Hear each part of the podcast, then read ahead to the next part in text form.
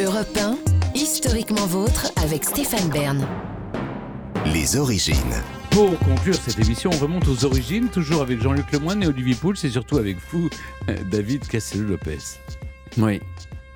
Perdre ses cheveux, c'est l'une des épreuves, les, les- des épreuves pardon, les plus cruelles qui soient pour un homme bien portant, parce qu'on sait qu'à moins d'un miracle, elle va s'accompagner d'une baisse définitive du niveau de sexitude. Toute chose égale par ailleurs, les gens préfèrent en moyenne une personne à cheveux à une personne pas à cheveux.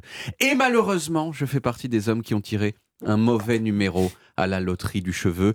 Je vois le clairsemage galoper, la densité s'éteindre et les clairières s'agrandir. Je le vois à l'œil nu, je le vois parce qu'on me le dit, et je le vois aussi, et c'est là que je veux en venir, à la diminution sempiternelle du temps que le sèche-cheveux met à sécher mes cheveux. Quand j'avais 20 ans, j'y passais un quart d'heure, c'était interminable, et je me disais, j'en ai marre de cette densité, j'ai des trucs à faire, moi. Aujourd'hui, j'allume l'appareil, je fais hop comme ça, et c'est sec, mais c'est triste. Et ça, ça fait que j'associe le sèche-cheveux au deuil progressif de ma jeunesse. C'est peut-être qu'il est plus performant, en fait, tout simplement. Ouais, Peut-être, malheureusement, je ne pense pas que ce soit le cas. Mais alors, d'où ça vient? Cet appareil a créé de la tristesse chez les dégarnis. Eh bien, la première personne du monde qui a déposé un brevet pour quelque chose qui s'apparente à un sèche-cheveux, c'est un monsieur français qui s'appelait Alexandre Ferdinand Godefroy. Un monsieur 100% belle époque, avec une méga stache qui lui mangeait la moitié du visage. Alexandre, il s'est installé aux États-Unis et toute sa vie, il a inventé des trucs. Il a inventé une sorte de mini montgolfière sportive sur laquelle on pouvait sauter comme ça sur des- le- le- la surface des lacs. Il a inventé une sorte de fer à friser primitif. Et en 1888, à Saint-Louis, dans le Missouri, il a déposé un brevet pour ce que l'on considère être l'ancêtre du sèche-cheveux moderne, qui ressemblait à ces sèche-cheveux de, salon de coiffure des années 50, vous savez, ces casques articulés qu'on plaçait sur la tête des ménagères pour sécher leur permanente.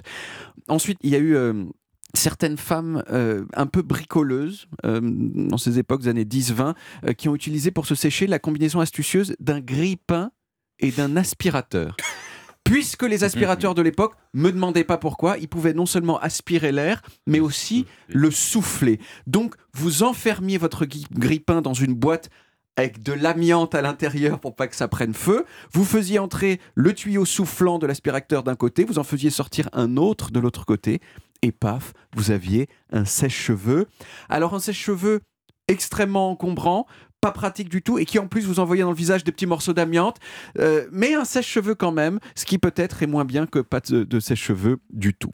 Mais à peu près au même moment, dans les années 20 du XXe siècle, est apparu le premier sèche-cheveux qui ressemblait à nos sèche-cheveux modernes, c'est-à-dire à une sorte de pistolet, vous voyez, euh, inventé par un monsieur arménien, arménien pardon, qui s'appelait Gabriel Kazanjian.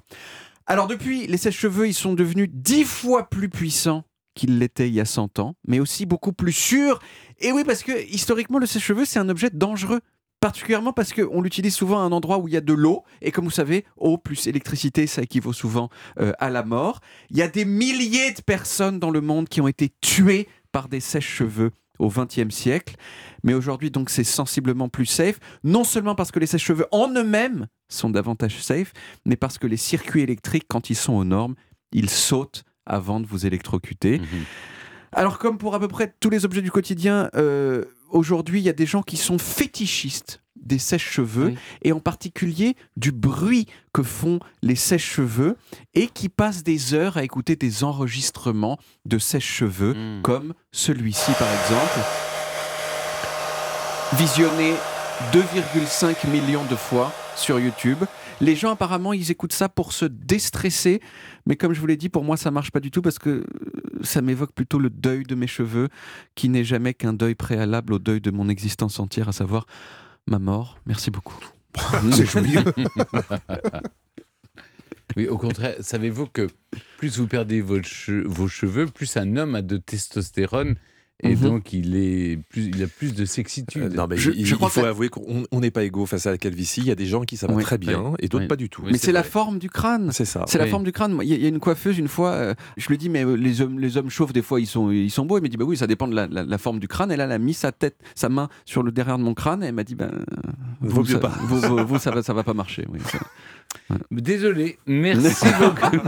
Désolé pour votre Vous avez de compassion, Stéphane, quand même. Oui, j'ai un peu de compassion. Mais vous savez, on peut ralentir le temps. But Qui fait Clinique du. Voilà, exactement. Ah non, Merci David. On retrouve les origines en podcast sur toutes les applis audio et en vidéo sur YouTube, Dailymotion et sur le site europe1.fr où vous pouvez également retrouver toutes nos émissions.